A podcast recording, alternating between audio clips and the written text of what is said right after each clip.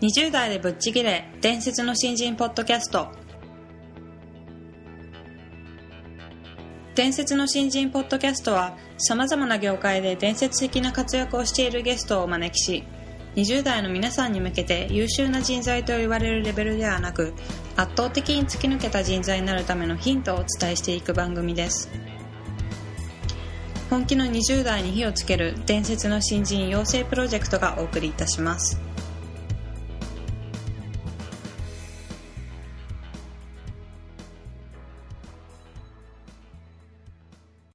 皆さんこんにちは。20代でぶっちぎれ伝説の新人ポッドキャストへようこそ。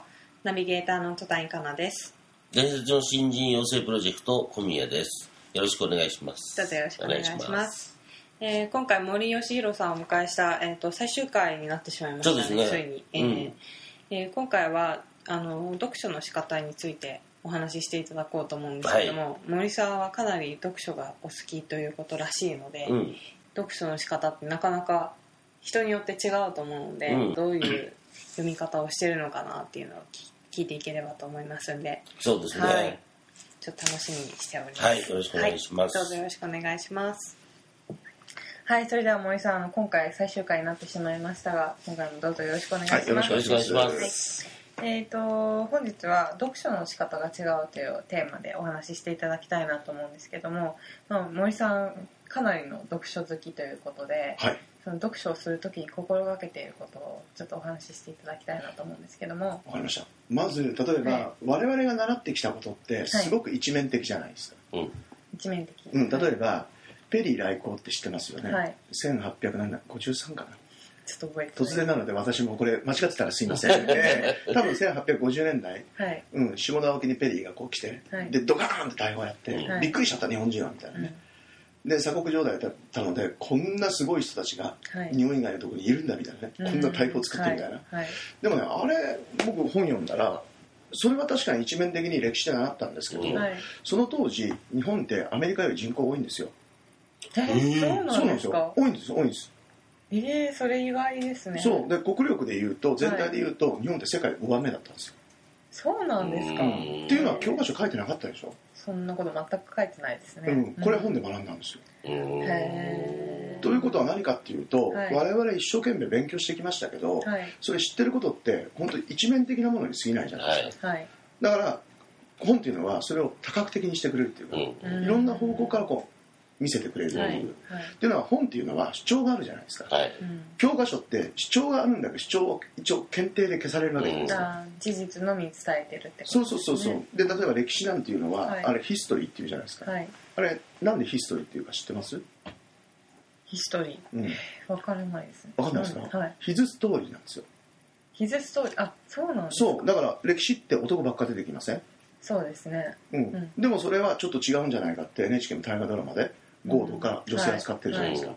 だから歴史今一つ話しても、はい。要するに我々が教科書で習ったものっていうのは何かっていうと、うん。一元的なすごく一方的な見方でさらに歴史を見ると、歴史っていうのは男性のストーリーなんですよ。へえ知らなかったですね。それすごい面白いです。そう、ん。じゃあそれをどこから補うかって、僕本だと思うんです、うんうんだから本ってすごく主張してて合ってるか間違ってるかはやっぱ自分読んだ人が判断ですけど、はい。いろんな見方を示してくれますよね、うん。うんそういう意味では、はい自分のその物事の考え方をはい。多面的に見ていくためには僕は本は絶対に必要だと思ってるんですよ、うんへーそう月に何冊ぐらい読まれるんですか読むのは大は体買うのはですね30冊から50冊ぐらいですね、うんそんなに変われるんですね。うん、最初30ページ読んで読まない本もありますし、はい。そうだから本を読むので僕3つ皆さんにちょっと言いたいなと僭越ながらね、うんはい。まああの一つは何かっていうと、はい。迷ったら買える、おーうん。はい。うん、大人買いした方がいいんですよ、うん。うん。うん、本屋さんに行ってあこれいいなと思って手にしたらそはい。れ読みたいと思ってるんで、それ読んだ方がいいですよ、なるほど。うん。はい。所詮我々は本当にすごく狭い、うん、視野でしか物事を見てないので、うん。はい。それによってまず本で広い視野に持っていくっていうことがすごく大事。そのためには迷ったら買おーうん。えで買うんだったら何かっていうと本って主張が真っ二つに分かれる本もあるわけですよ、そうですよね。そう。はい。例えば営業マンだったらもうどんどんどんどんね売り込んでいけっていう本もあれば、はい。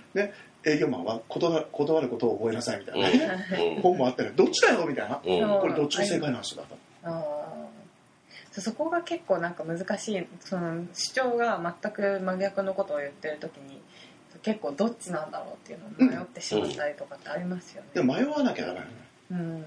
うん、迷って最終的に自分がどっちにするかっていうさ、はい、うん。参考にしなきゃいけないじゃん。いや、はい。参考図書なんですよ本って。なるほど。うん。自分の人生の参考図書、だから迷うようにいろんな主張を読んだ方がいいんですよではい。2つ目、はい2つ目。二つ目これはねあの本は美しくという小宮さんの思想からは反するかもしれませんけど。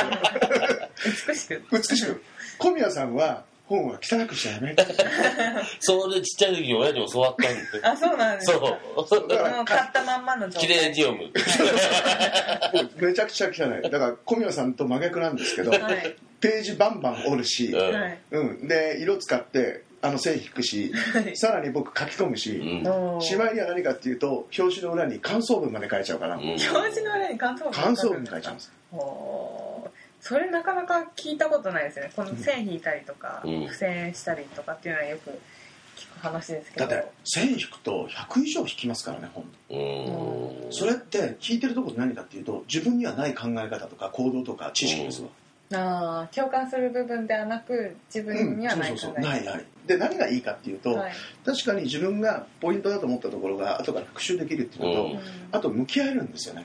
うん。うん最後の感想文は向き合えるんですよ。自分はどう思うんだはい。うん。例えばこうなんていうんですかね。一番「ソにして嫌だが非ではない」っていうね三井物産を作ったっていうかはい社長のうん。本があるんですけど、はい。うん。でその時なんかも「ソにして嫌だが非ではない」っていう。じゃあ自分はそれに対してどう思うんだうん。と「うん、ソにして嫌だが非ではない」っていうね。荒くて、はい。痩せっぽいけど、はい。うん、癒しくないっていうね。じゃあ自分はどんな生き方をしたいんだってやっぱそこに書くんですようね、ん。はい。うんそうすると自分のなんていうんですかこれからの指標にもなるし今はい考えてることとか自分の位置が本によって一回一回分かるんですよね。うん。ん。なるほど。その例えばかなり書き込んだ本とかっていうのは何回も見直したりとかされるんですか？何回もはないんですけどやっぱり必要に応じて一応分類はしてるんですよ、うん。本棚にうん。はい。あこれはこういう例えば哲学系だとか、はい。歴史系歴史でも世界とか日本とか、うん。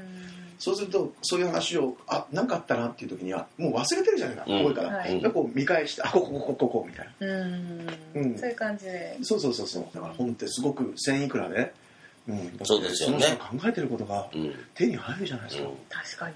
うん。でしょ？ありがたいことですよね。アインシュタインに相対性理論教えてくれって言ってももう死んじゃってるから聞けないじゃないですか、うんそうですね。うん。それが本になるとアインシュタインが語ってくれてるわけですよ。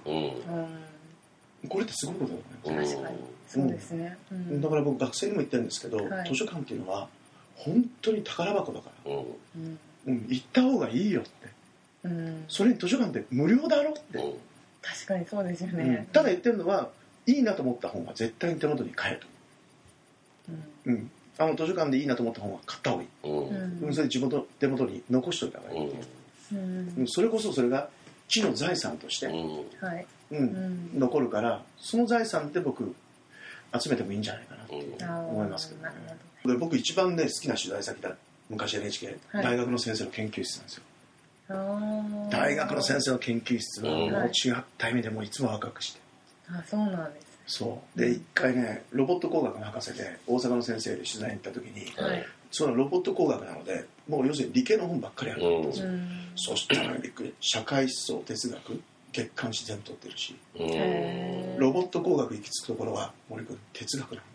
人間なんだよ。そうなんですか。おおと思って。へで半分ぐらい、はい。うん。あのそういう哲学系のうん。人に関してフォーカスした本をその先生が持ってました。うん。だから晩年その先生がはい。ロボット工学で哲学を教えてました、へえ面白い。なんか真逆のジャンルといそうう感じがしますけどね。そう。だからその人が持っている知の財産を本棚って公開してくれるじゃないですか、うん。はい。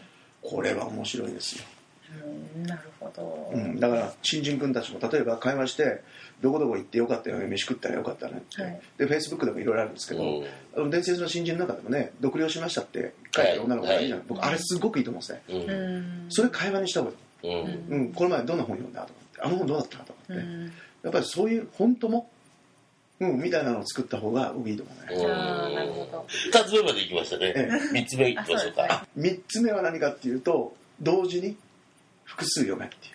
並行して。並行して読めっていう。おやっぱり一つを例えば読んでいて、はい。難しい本の場合は他にいいなと思った本をシャットアウトするじゃないですか、うん。はい。あこれ読まなきゃって思ってると、はい。はい。じゃなくていいなと思ったものはやっぱりタイムリーなこともあるわけじゃないですか、うん。今読まなきゃいけないっていう、ね、だから今逃したらまずいのでそれをもう同時に読んでいくうん。例えば1時間ぐらいこれ読んであじゃあ次こっちの本読んでみようかなとか。1時間途中だけども置いといて、そうあ今のはちょっと1時間ちょっときついんです。今日はこれ読んで、次の日はこれ読もうとか、うん。ああそういうこうんだから5冊ぐらいは大体並行して僕も読んでますけど、ーうん。んだからジャンル全然違ったりとかね。はい。だからそれが気分転換でよかったりとか。うんっていうのは本ってあの一冊を全部ワクワクして読める読める本って、ん。なかなかないじゃないですか。で、はい。途中でやっぱり同じようなこと言ってきたりとか、はい。でもそれってすごくリフレインで大事だったりするけど、うん。ちょっとだるくなっちゃったりする、うん。うんそういう時なんかは違う分野読んでいってもう一回戻るみたいな、うん。そうするとまた新鮮さの気持ちで読んでいけるみたいなねことがありますけどね、うん。僕も3冊から5冊ぐらい同時ですね。ーあそうですか。読書する時間って特に新人だとなんかどうしても時間がないとかと思ってあの、まあ、読書を後回しにしてしまう人とかいると思うんですけども、うん。そういう、まあ、ちょっとあの時間の使い方と話が絡んでしまうんですが、えー読書をする時間ってどういうふうにとってるんですか森さんいやでも新人の時ってやっぱ難しいですよね。さすがにね、うん、隣さんの質問すごくいいと思うんですけど、はい、やっぱり新人の時って一時やっぱ本の冊数減りましたよやっぱり。ああそうですか、うんその時はでも新聞僕読んでましたからね、うんああうんやっぱ学生時代、こうん、世の中あんまこう知らなかった、はい。うん、それで新聞を読むようにしたんですけど、はいそうするとやっぱまとまった本って読む時間がすごく少なくなってきたんですよね、であと酔っても読める人と 酔ったら読めない人うんいる。わけ、うんうんはい。ええ。で酔いの加減でもあるじゃないですか、はい。はい、うん、だからもう酔ってこの無理して読まないっていう、はい。それと早く寝て朝読むとか、うん。ああなるほど。でもやっぱり30分とか1時間ぐらいはうん。本の時間をうん。作れたらいいですよね、そうですね。うん。だから時間がないってのは確かに新人君たちはね、うん、そう思います、うん自分もそうでしたよ。うん。ただやっぱり休みはあるじゃないですか、うん。そうですよね。1ヶ月に1回か2回はあると思うんですそう。よ、うん。うん、そういう時まとめて読んでみるとか、うん。うん。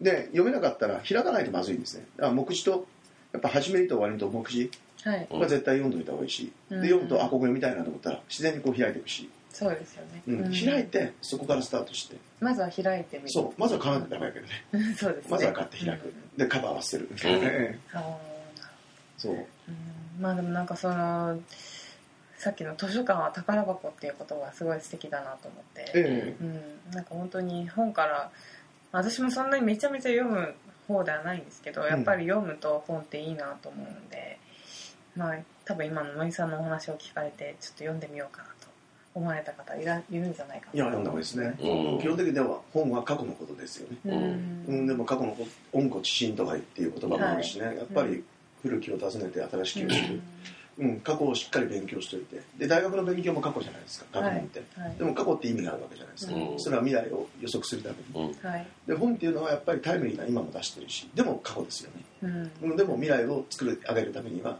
必要なデータですよね、うん。なるほど。うん。だからそれで読んでいくと。はい。でいろんな見方があって主張してますんで本はね、はい。うん、そういう見方を学んでいくとうん。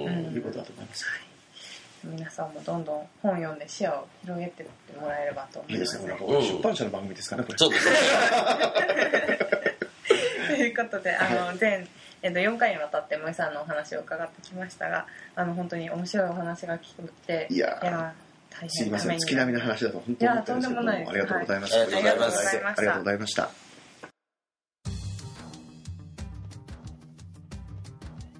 森さんのお話の言葉の節々からはい。読書、まあ、本から学ぶっていうことをすごく大事にしてるんだなっていうのを感じました。うん。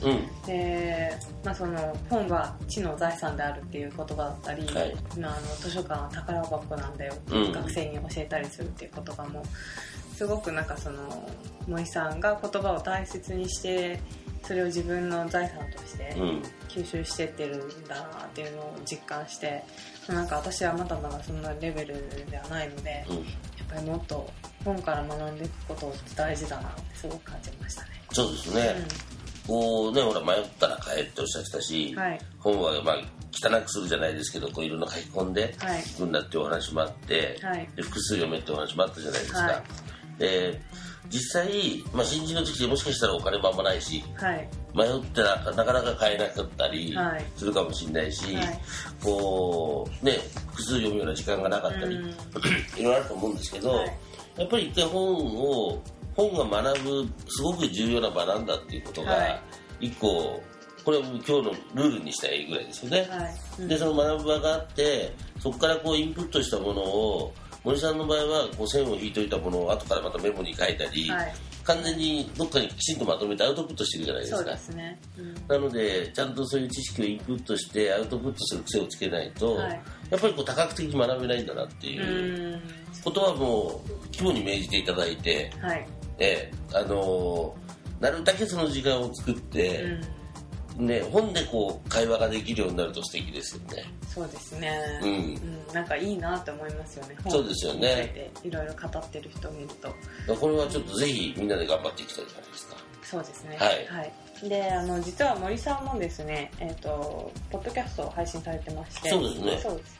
あの森喜弘の「聞く話す」といううん。タイトルの番組なんですけども、でえっと毎回まあコミュニケーションに関するテーマで違ったスキルにあの関してお話しされてますので、えーいろいろ勉強になるんじゃないかなと思いますそうですね、コはい。ミュニケーションもやっぱ難しいからね。そうですね。うん奥が深いなって。そうですね。はい。森さんとそういうお話してて本当勉強になるので、そうですね。はい。はい、ぜひあの皆さんお聞きになってください。はい、よろしくお願いします。お願いします。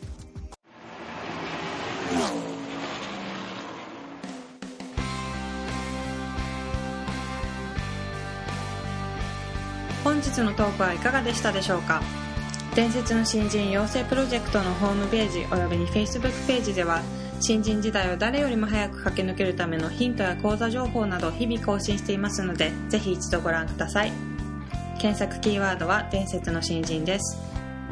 また集英社より出版されている伝説の新人20代でチャンスをつかみ突き抜ける人の10の違いでは20代のうちから身につけておくべき習慣について分かりやすく解説していますぜひ皆さんも突き抜けるための思考や行動習慣を新人時代の今にこそ自分のものにしていってくださいこの番組は伝説の新人養成プロジェクトの提供でお送りしました。